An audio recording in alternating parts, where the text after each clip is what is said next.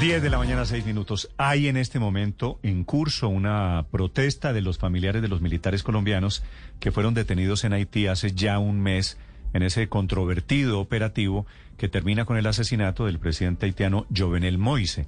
Mercenarios colombianos que están detenidos, 18 ellos, y esas familias son las que están protestando en este momento frente a la sede del Museo del Oro. Esto es muy en el centro de Bogotá, el bellísimo Museo del Oro, y al frente los andenes tomados, entre otras cosas, por una pancarta que dice juicio justo para los héroes en Haití. Desde el lugar, a esta hora, Mateo Piñeros. Néstor, buenos días. Pues le cuento que estamos aquí al frente del Museo del Oro, en donde se está llevando a cabo este plantón.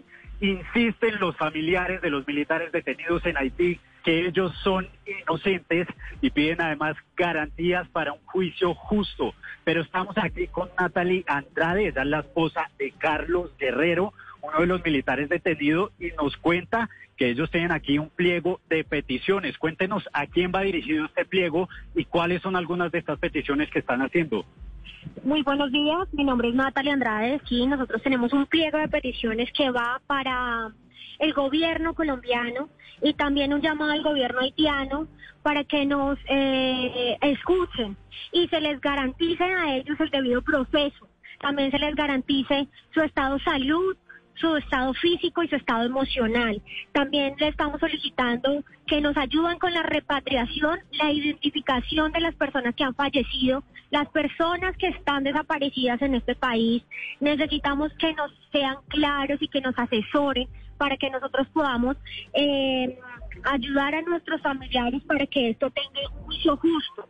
Necesitamos que ellos tengan un debido proceso, que sean escuchados con garantías, que sean eh, personas eh, a las cuales no se les vulnere sus derechos. Estamos aquí como familias diciendo son inocentes y vamos a estar aquí para que nos, para que el gobierno nacional nos siga apoyando, nos siga acompañando en esta lucha de toda de 18 familias detenidas, de cuatro personas fallecidas que no han sido sus cuerpos repatriados y de personas que aún se encuentran desaparecidas. Néstor, recordemos que hace unos días los militares fueron trasladados hacia una cárcel en Puerto Príncipe, esto ya que se encontraban anteriormente recluidos en una estación de policía allí en Haití. Dice el gobierno colombiano que las condiciones de los militares en esta, en esta cárcel son mucho mejores y que el cónsul pudo revisar que estaban aislados del resto de la población carcelaria, esto con el fin de garantizar su seguridad, Néstor.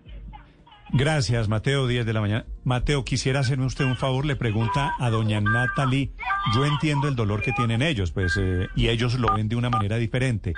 ¿Qué es lo que quiere decir la valla cuando dice que estos son héroes? ¿Por qué creen ellos que estos militares son héroes?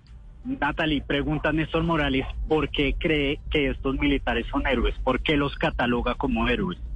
Pues mi esposo como familiar mío y los familiares que están acá son personas que dieron su vida a su patria, a su institución militar por más de 20 años de servicio.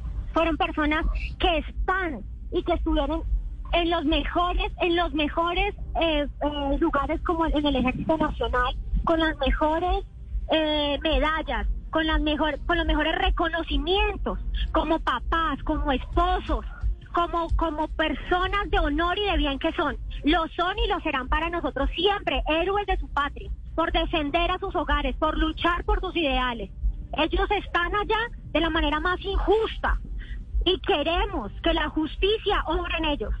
Nosotros estamos 100% convencidos de su inocencia y vamos a luchar por su inocencia. Vale. Entiendo que son las familias que, claro, por supuesto, creen en la inocencia de esos 18 militares que están detenidos en Haití, no por un cargo menor, es el magnicidio, el asesinato del presidente Moise haitiano. 10, 11 minutos en Mañanas Blue.